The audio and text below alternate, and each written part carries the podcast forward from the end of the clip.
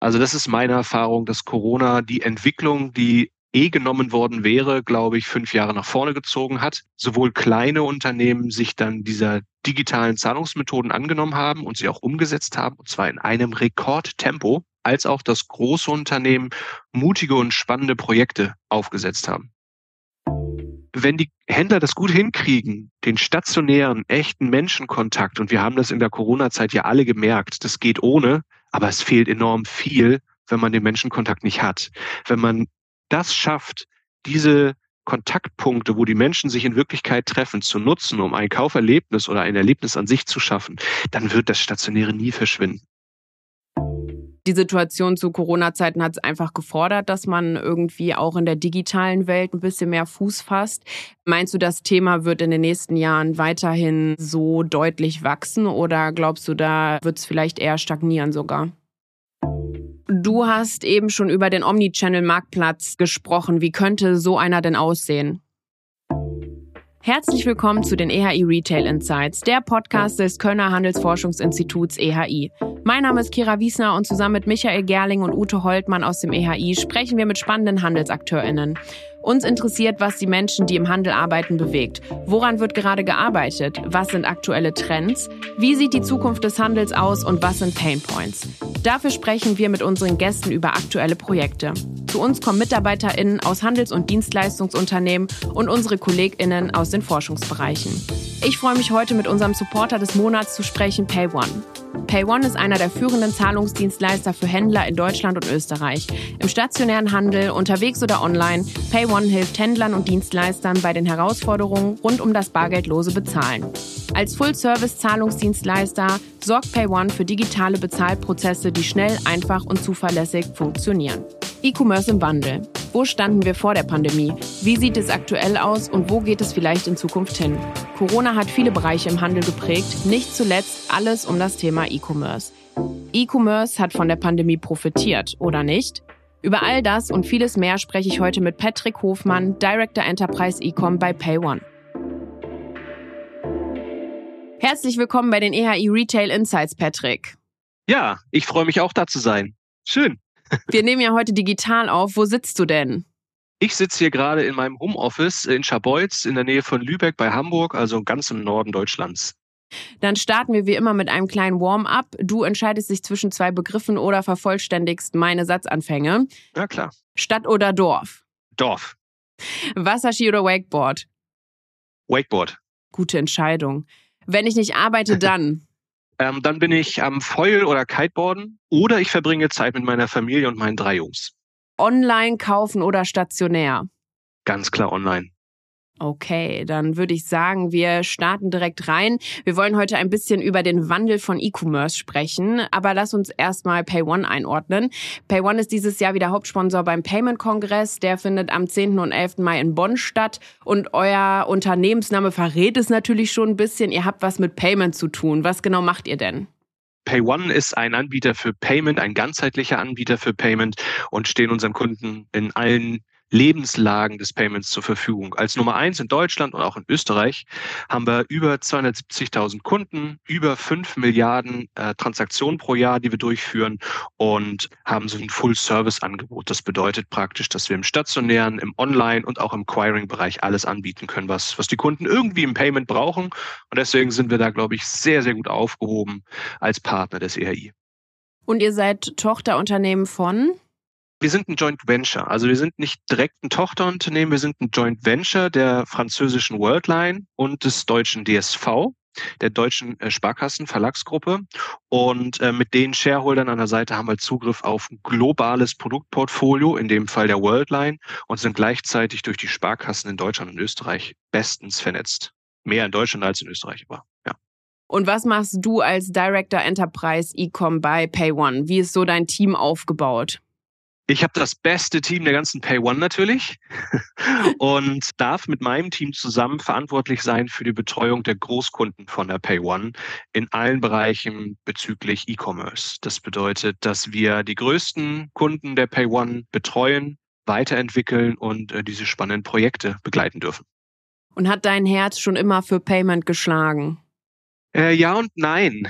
Also äh, gelernt habe ich ursprünglich mal in der Bank, deswegen ja. Äh, aber wenn man ganz ehrlich ist, ist in der Bank Payment, so wie wir es jetzt in der Pay One leben und aktuell sich der Zahlungsmarkt entwickelt, hat nicht immer nur mit Bank zu tun. Also ich komme aber aus der Finanzwelt ähm, und habe später in einer Softwareentwicklungsfirma den Gesamtvertrieb aufgebaut und geleitet. Und schlussendlich beide Bereiche und meine Erfahrung aus der Vita bei der Pay One wieder zusammenzubringen, ist natürlich perfekt. Habe also mehr Erfahrung als nur ein Payment gesammelt. Wenn wir jetzt so ein bisschen über den Wandel von E-Commerce sprechen, wie sah denn das ganze E-Commerce-Geschäft vor Corona aus? Mhm. Also vor Corona war es natürlich so, dass der E-Commerce-Bereich sich schon unglaublich entwickelt hat. Ne? Also es ist schon so, dass das digitale Bezahlen und auch die Reichweite, die Online-Shops den Kunden bieten, auch wenn sie stationäre Geschäfte haben, immer mehr genutzt wurde und auch von den Kunden immer mehr genutzt wurde. Das sehen wir an Umfragen von Kundenverhalten, die immer mehr mit App bezahlen wollen, die Loyalty benutzen möchten, die von zu Hause shoppen möchten und die dann auch die Kanäle miteinander verbinden wollen. Das hat alles vor Corona schon angefangen als Corona dann kam, war es natürlich schon so, dass das einen unglaublichen Boost gegeben hat. Also ich gebe immer das Beispiel beim Bäcker, da bin ich immer weggeschickt worden, wenn ich mit Karte zahlen wollte. Und ich habe fast nie Bargeld dabei. Und seit Corona ist das aber kein Problem mehr. Also ich gehe mit dem Handy aus dem Haus, oft nicht mal mehr ein Portemonnaie und ich kann überall bezahlen, selbst beim Bäcker. Und das ist das, was Corona gemacht hat. Also das ist meine Erfahrung, dass Corona die Entwicklung, die eh genommen worden wäre, glaube ich, fünf Jahre nach vorne gezogen hat. Sowohl kleine Unternehmen sich dann dieser digitalen Zahlungsmethoden angenommen haben und sie auch umgesetzt haben, und zwar in einem Rekordtempo, als auch das große Unternehmen mutige und spannende Projekte aufgesetzt haben. Also Pop-up-Stores, Window-Shopping, Click and Collect, Click and Reserve, alle solche Themen, die jetzt nicht total neu waren, die aber dann aus der Schublade gezogen wurden und umgesetzt wurden. Ja, da sagst du was. Äh, diese unendliche Welt ist mir auch letzte Woche nochmal bewusst geworden. Da stand ich nämlich beim Trinkgut und ähm, habe tatsächlich mein Portemonnaie zu Hause vergessen und war dann schon eigentlich kurz davor, wieder äh, abzudampfen und sauer auf mich selbst zu sein, bis mir eingefallen ist, Moment, ich kann, glaube ich, mit meinem Handy zahlen. Und ja. ähm, ich habe das tatsächlich das erste Mal gemacht. Manche würden sagen, shame on me. Aber das hat wunderbar funktioniert. Und äh, ja, jetzt werde ich das wahrscheinlich auch mal öfter äh, dann doch mal testen. Ja, ähm, absolut. ja, ihr hattet wahrscheinlich im Gegensatz zu manch anderem Unternehmen zu Corona ausreichend zu tun. Für viele Unternehmen war das ja eher ein ziemlicher Dämpfer. Wie hast du das denn aus deiner Position heraus wahrgenommen? Also aus meiner Position habe ich so wahrgenommen mit meinem Team zusammen, wie ich es gerade geschildert habe, dass auf einmal sehr viele, sehr spannende und sehr mutige Projekte aufgepoppt sind und wir natürlich enorm viel zu tun hatten.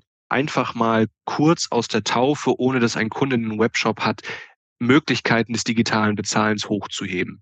Wir mussten sehr schnell sehr innovative Ideen umsetzen und das haben wir sehr, sehr gut gemacht und da ein großes Lob auch an die Kunden, die natürlich unglaublich viele mutige Entscheidungen auch getroffen haben. Und man muss aber dazu sagen, wenn man von meiner eigenen Position mal ein bisschen rausgeht, die PayOne insgesamt, die hat natürlich schon auch gespürt, dass Läden zu waren. Dadurch, dass wir natürlich auch sehr stark im stationären Bereich sind, haben sich viele Dinge im Zahlungswesen einfach verlagert in 2021. Und das muss man schon sagen. Also das, wo wir vom E-Commerce sehr stark profitiert haben, haben wir eine Zeit lang auch im stationären Bereich sehr gelitten. Mhm. So, und äh, das kam dann aber wieder zurück. Das hat eine gewisse Korrekturkurve genommen und wir sehen aber, dass die Entwicklung, die ich eben angesprochen habe, die es auch vor Corona schon gab, äh, dass sich die einfach weiterentwickelt. Also dass die ganz stringent weitergeht und wenn man in zehn Jahren mal einen Zehn-Jahres-Zyklus zurückschaut, dann sieht man da eine Corona-Delle, ja, aber die, der Trend bleibt. Hm. Und was haben die Kunden in der Zeit so besonders vielleicht bei euch als Alternativen angefragt? Ja, genau. Also äh, stationäre Händler, die auf einmal nicht mehr aufmachen durften, die haben sich Gedanken gemacht über QR-Code-Zahlungen, Window-Shopping, wenn, wenn man dann doch wieder raus durfte, dass man von außen direkt bezahlen konnte, Dinge nach Hause liefern kann, so dass man die Ladenflächen in gewisser Weise trotzdem nutzen kann, obwohl man nicht aufmachen durfte. In-App-Zahlungen haben sie natürlich sehr stark verstärkt, was nicht unbedingt nur Corona-bedingt ist, aber die Zeiten und die Ressourcen waren, waren da, diese mutigen Projekte umzusetzen. Äh, und alles, was mit Click and Collect, Click and Reserve, Omnichannel zu tun hat, da merkt man, dass die Kunden sich sehr stark darauf vorbereitet haben, weil die natürlich auch wussten, es geht wieder vorbei. Ne? Also die Läden machen wieder auf. Wie gehen wir dann, wie machen wir dann weiter? Und das äh, haben wir sehr viel mitbekommen. Mhm. Und äh, ich habe schon so ein bisschen manchmal das Gefühl gehabt, dass für viele Unternehmen das dann eher auch ein Zwang war, digitaler zu werden. Du hast es eben schon gesagt, ja, Click and Collect geht dann auch vielleicht wieder bei manchen dann vorbei. Mhm. Äh, stationär äh, ist wieder möglich. Die Situation zu Corona-Zeiten hat es einfach gefordert, dass man irgendwie mhm. auch in der digitalen Welt ein bisschen mehr Fuß fasst. Meinst du, das Thema wird in den nächsten Jahren weiterhin so deutlich wachsen oder glaubst du, da wird es vielleicht eher stagnieren sogar? Also wenn du Click and Collect ansprichst, das packe ich unter die Überschrift Omnichannel oder Seamless Commerce, wie wir es bei der Pay One jetzt umsetzen oder umgesetzt haben. Das ist schon ein Trend, der sicher durch Corona noch bestärkt wurde, aber den es schon immer gab. Mhm. Und das ist etwas, was immer weitergehen wird. Das ist auch etwas, was jetzt nicht nur mit den Schließungen der Läden zu tun hat, sondern das ist auch etwas, was einfach eine Customer Experience bietet, die die Kunden haben wollen. Wir sehen das durch den Wegzug aus den Innenstädten. Äh, Karstadt ist gerade ein gutes Beispiel, Pik und Kloppenburg. Wir haben viele stationäre Läden, in denen sich neue Konzepte überlegt werden müssen. Und ich glaube, dass Omnichannel hier schon eine Möglichkeit bietet, eine Experience zu schaffen, mit Omnichannel und stationär zusammen, die nicht unbedingt nur mit Corona zu tun hat, aber die die Zukunft bieten kann. Und ist dieses Thema Windows-Shopping äh, trotzdem noch groß in Anführungszeichen, obwohl die Läden ja wieder aufhaben. Das heißt, die Zeit, in der ich Windows-Shopping betreiben kann, ist ja nach Ladenschluss oder halt an einem Sonntag oder einem Feiertag. Also groß ist relativ, ne? Also in Volumen sicherlich nicht. Also das ist eine Möglichkeit, eine Redundanz aufzubauen, wie wir es erlebt haben, wenn die Läden zumachen.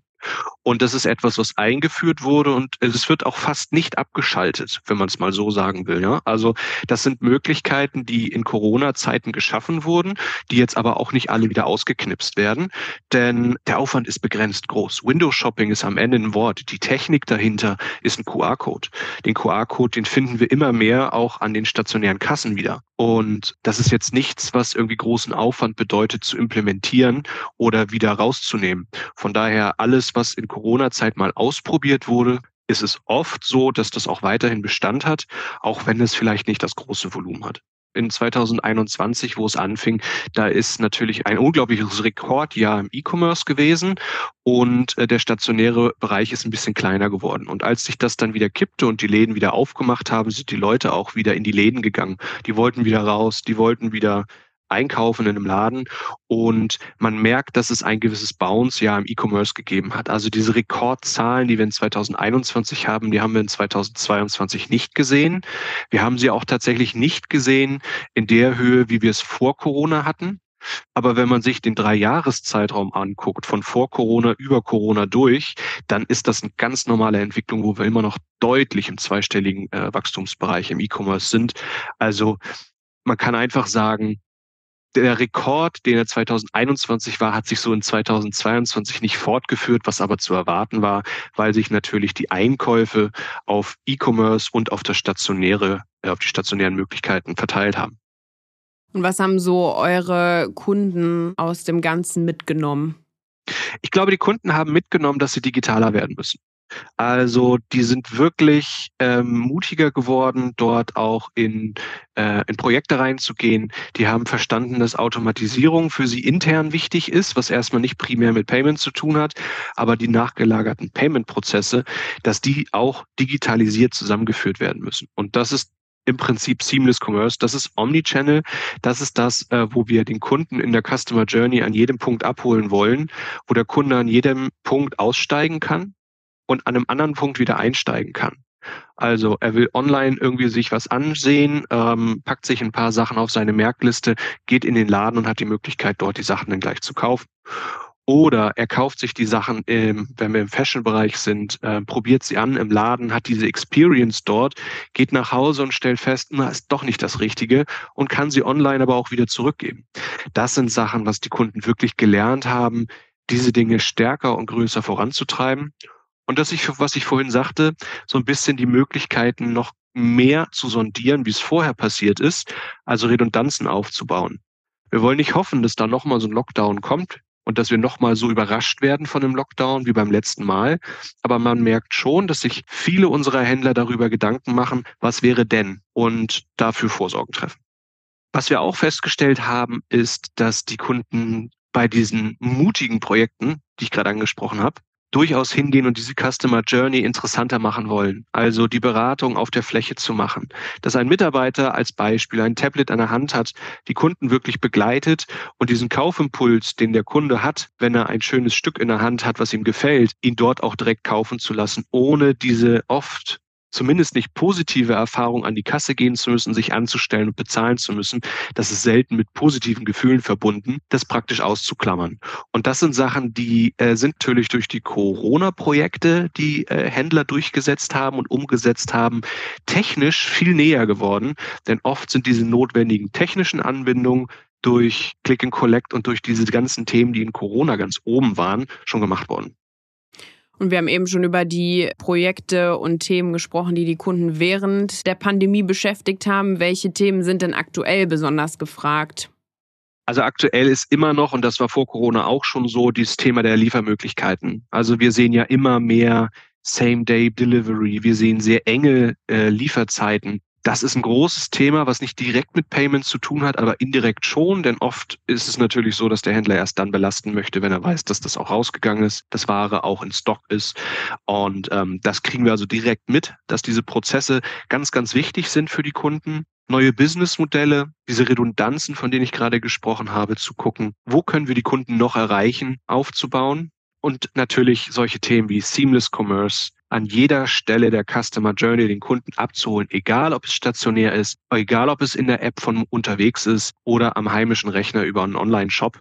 Alles das miteinander zu verbinden und eigentlich den Kauf in den Mittelpunkt zu stellen und nicht das Payment, das ist natürlich etwas, was immer noch sehr, sehr groß ist. Darüber hinaus sehen wir, dass immer mehr sehr große Händler auch Projekte in Richtung Marktplatz spielen. Das ist natürlich immer dann für Kunden interessant, die selbst schon eine große Reichweite aufgebaut haben und diese große Reichweite eben kleineren Händlern als Marktplatzanbieter dann auch anbieten möchten. Am ersten Tag vom Payment-Kongress macht er eine Breakout-Session zum Thema, wie wollen die Konsumenten in Zukunft zahlen. Äh, Infos dazu packen wir euch natürlich in die Show Notes und ihr habt dazu eine Verbraucherumfrage gemacht. Was denkst du denn, wohin wird die Reise gehen? Ich bin mir sicher, dass das Thema immer mehr mobil sein wird und immer mehr unsichtbar sein wird. Also wir werden uns überraschen lassen, wie es nachher kommt. Aber das Kundenverhalten vor Corona und auch während Corona zeigt immer mehr, dass die Kunden mit einem Handy bezahlen wollen, mit Wearables bezahlen wollen. Die möchten keine komplizierten Zahlungsprozesse haben. Während kurz vor Corona ist ja ganz häufig auch das Thema äh, Tap and Go eingeführt worden, also ohne jetzt PIN-Nummern eingeben zu müssen. Das Thema Convenience ist einfach ein riesengroßes Thema und die Unsichtbarkeit des Zahlungsprozesses an sich. Das wird die Zukunft sein. Und jetzt kurz Werbung in eigener Sache. Ab sofort könnt ihr euch für den Rita Award bewerben. Seit 17 Jahren zeichnet das EHI jährlich die herausragendsten Technologielösungen im Handel aus. Wenn ihr eine spannende Technologielösung im Handel umgesetzt habt, könnt ihr euch auf der Rita-Website bewerben unter www.rita-europe.com. Alle Infos dazu findet ihr auch nochmal in den Show Notes. Was für Trends gibt es denn aktuell im E-Commerce? Im E-Commerce haben wir unterschiedliche Trends. Also der E-Commerce ist jetzt nicht Payment an sich. E-Commerce ist das Thema Headless äh, im Shop-Bereich, also maximale Flexibilität. Dort haben wir die Themen Omnichannel, was ich gerade schon gesagt habe. Das Thema Marktplatz ist ein ganz großes Thema manchmal sogar die Verbindung des Ganzen, also ein Omnichannel-fähiger Marktplatz. Das sind große Trends und natürlich das Thema Mobil, also In-App. Es gibt fast keinen großen Händler, der sich nicht damit beschäftigt, ein eigenes Pay, ja, ein Lidl Pay, ein, ein was war auch immer Pay äh, anzubieten. Ähm, das machen eigentlich alle und sie beschäftigen sich auch alle mit dem Thema In-App. E-Commerce ist es auch so, dass da natürlich nicht dran vorbeigeht, das große Thema Metaverse. Und äh, ja, das ist ein super, super weites Feld. Da muss man gucken, wo das hingeht und welche tatsächlichen echten Use Cases es gibt. Hier gibt es viele technische Möglichkeiten und technische Sachen, die es auch jetzt schon gibt. Aber das ist alles, würde ich sagen, sehr im Versuchsstadium. Was denkst du denn, wann wir Metaverse so richtig auf dem Schirm haben? Naja, mit wir ist schwierig, ne? Also ich kenne viele, die da schon voll drin sind und äh, solche Marken wie Adidas und Nike, ähm, die sind ja auch schon komplett präsent in solchen Themen.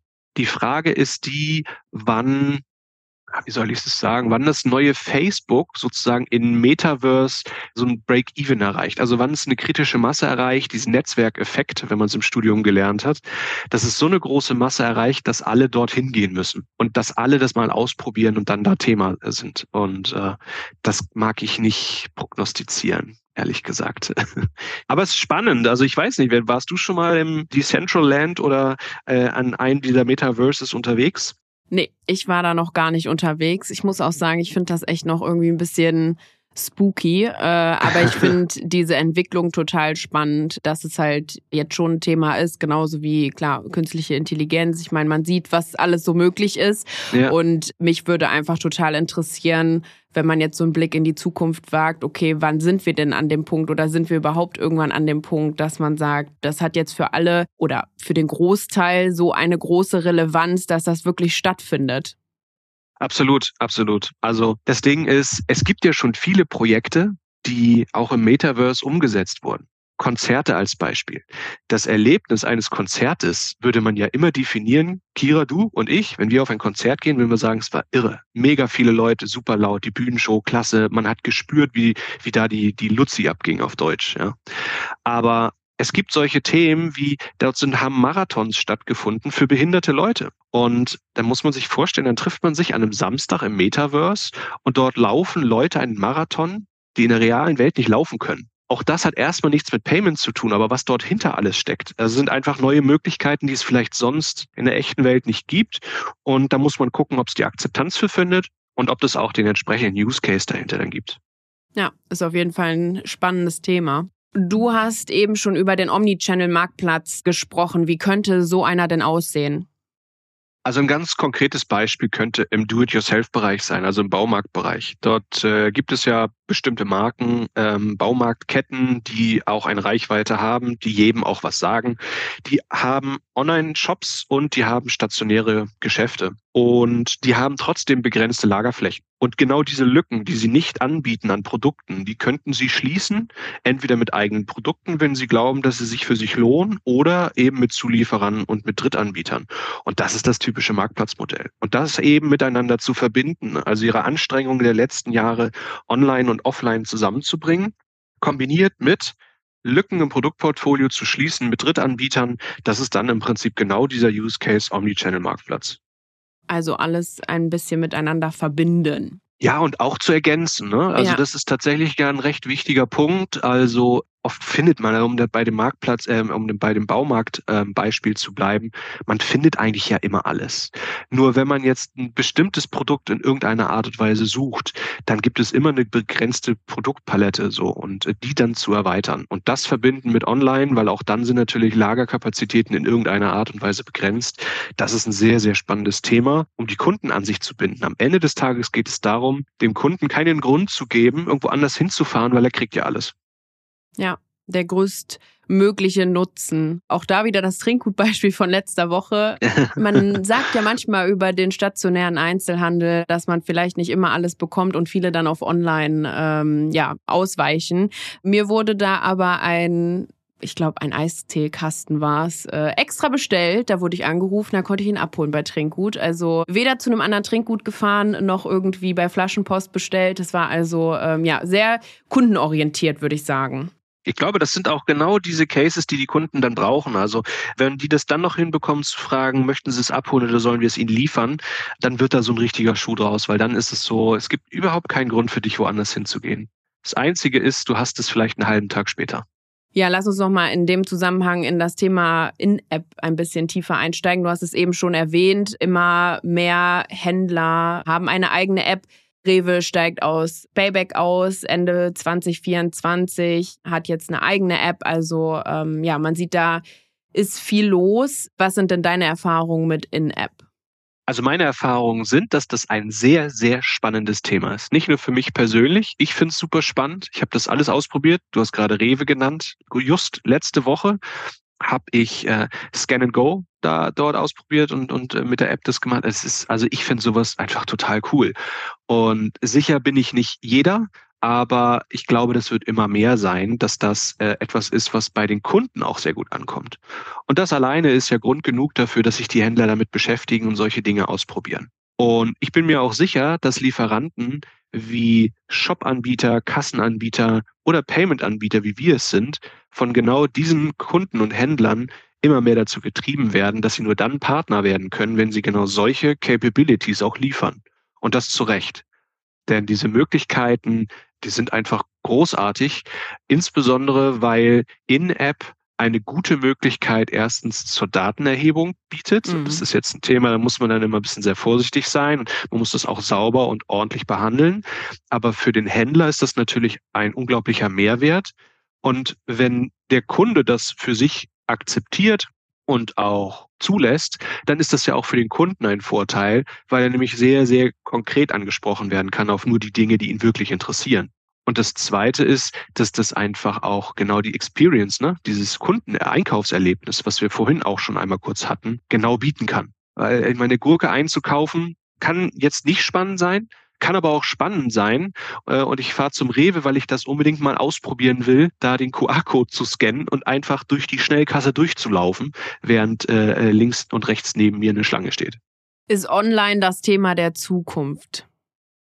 Es ist ein Thema der Zukunft. Also In-App muss nicht nur online heißen. Also Jan, sicher ist das online, aber äh, wir haben gerade das Beispiel gehabt, dass das sehr schön verbunden ist mit dem stationären Geschäft. Und ich glaube, wenn wir bei dem Beispiel DM und Rewe bleiben, wenn die Händler das gut hinkriegen, den stationären, echten Menschenkontakt, und wir haben das in der Corona-Zeit ja alle gemerkt, das geht ohne, aber es fehlt enorm viel, wenn man den Menschenkontakt nicht hat. Wenn man das schafft, diese Kontaktpunkte, wo die Menschen sich in Wirklichkeit treffen, zu nutzen, um ein Kauferlebnis oder ein Erlebnis an sich zu schaffen, dann wird das Stationäre nie verschwinden. Hm. Wo siehst du denn Payment in zehn Jahren? Ich kann mir vorstellen, es wird immer unsichtbarer, es wird immer personenbezogener. Ich weiß nicht, ob wir irgendwann noch Kreditkarten brauchen. Am Ende des Tages zahlt ja nicht meine Kreditkarte, sondern Patrick Hofmann zahlt. Ich weiß nicht, ob es irgendwann ausreicht, dass ich mich ausweise, zum Beispiel das sind Sachen, die werden sicherlich funktionieren. Also es wird immer mehr an die Person gebunden werden. Mit, wir sehen es mit Wearables und so weiter. Also ein Portemonnaie zücken ist nicht mehr unbedingt notwendig. Biometrie könnte sicher ein Thema sein. Da weiß ich nicht, wie die Akzeptanzen werden. Aber grundsätzlich schneller, unsichtbarer und für den Endkunden komfortabler. Und was für Projekte stehen in den nächsten Monaten auf deiner Agenda? Wir haben ganz spannende Projekte, äh, zum Beispiel äh, relativ einfache Projekte, wo es um Payment-Links als Beispiel gibt, wo QR-Codes oder Internet-Links verschickt werden, über die dann bezahlt werden kann. Das ist ganz, ganz besonders spannend. Gerade in der Corona-Zeit war das so für sehr kleine Händler, die noch gar keinen Webshop haben weil dieser Payment-Link auch ohne Webshop funktioniert. Äh, da haben wir viele Projekte, wo sich stationäre oder auch ganz andere Modelle, die gar nichts mit Online so richtig zu tun haben, etablieren können. Selbst wenn man Rechnungen zugeschickt bekommt, könnte dort der QR-Code draufgedruckt sein und über einen Payment-Link konnte man dann mit seiner Lieblingszahlungsart bezahlen. Da haben wir relativ viele Projekte und wir haben aber auch Projekte mit sehr großen Händlern, die sich mit Lieferdiensten beschäftigen, mit In-Apps und ja, ich wiederhole mich da, mit Seamless Commerce und Marktplätzen. Also das sind teilweise sehr komplexe und große Projekte und die haben wir momentan alle zeitgleich in der Luft, die Bälle. Ja, das wird auf jeden Fall spannend bleiben. Der äh, Payment-Kongress ja. startet ja nächste Woche Mittwoch am 10. Mai. Wo kann genau. ich euch denn da finden und noch mehr über eure spannenden Projekte erfahren? Mittendrin, da werden wir wieder mit unserem Stand sein und wir werden verschiedene Panel-Diskussionen haben.